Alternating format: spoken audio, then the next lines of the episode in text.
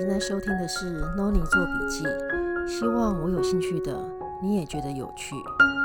今天要跟你分享的是外汇的重要观察资讯及分析小技巧。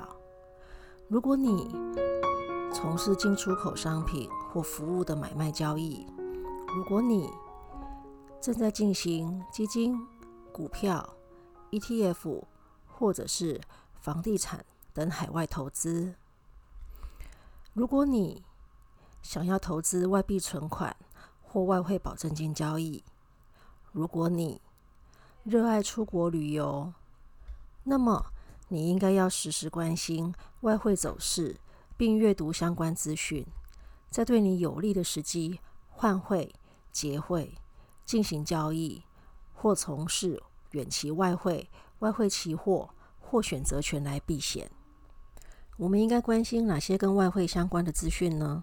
一口气搞懂外汇市场的作者凯西·连恩提出以下几点：第一，政权变化，比如说总统大选；第二，经济危机，例如欧债危机、金融海啸；第三，G20 会议后的各国声明；第四，央行的干预与政府官员的决策，例如。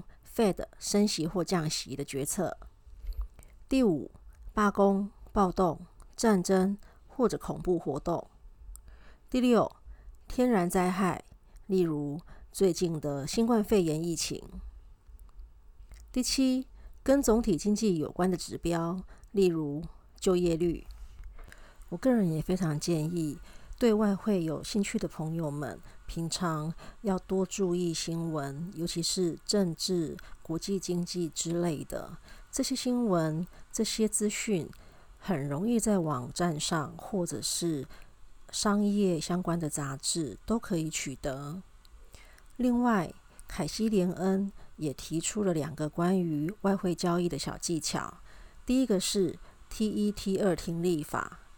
T 一 T 二听力法的 T 一跟 T 二的 T 是 target 的意思，T 一跟 T 二分别指的是保守容易达到的目标一，跟更有野心的目标二。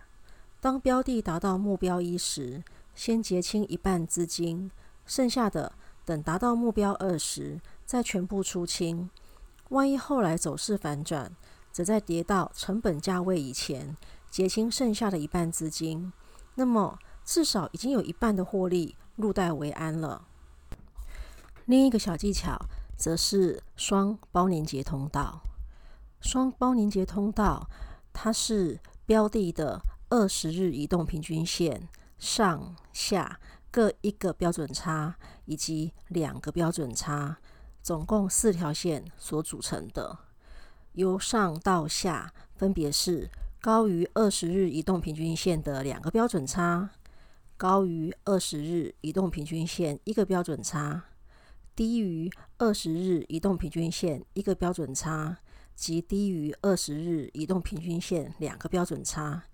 假设我们将这四条线由上而下分别标注为 A、B、C、D 四条线。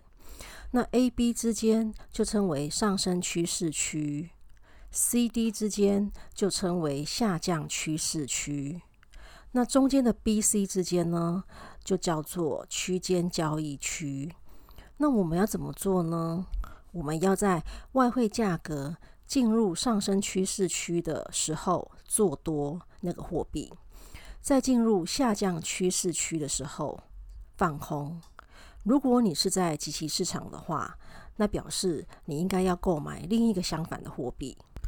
我利用了二零一九年十一月到二零二零年四月的美金对台币的即期买卖价均价，绘制了双包连结通道图。从图上可以发现，美金对台币近半年的价格大部分都落在区间交易区，即使有很少数的时间进入了上升。或下降趋势区，但是价格也很快就反转了，所以表示，如果投资人真的按照这个建议呢，也就是当美金进入上升趋势区，就对美金做多，或者是进入下降趋势区的时候，就真的去放空美金，或者是做多台币。那这段时间投资人获得的利润可能不及买卖价差，也就是说，呃，实际上应该是损失的。但是我不能因此就否定这个方法的有效性，毕竟在方向上还是有符合预期的。也就是说，美金对台币的价格进入上升趋势区的时候，的确美金还是有一段的上涨，只是时间并没有很久，而且幅度也不大。同样的道理，在下降趋势区也是这样子的。而且，如果今天我用不同的汇率或选取不同的样本期间，可能也会有不一样的结果。所以我只能说，这个方法应该还是有它预测方向的一个有效性。那么，根据这个走势图呢，其实我倒有另外一个想法。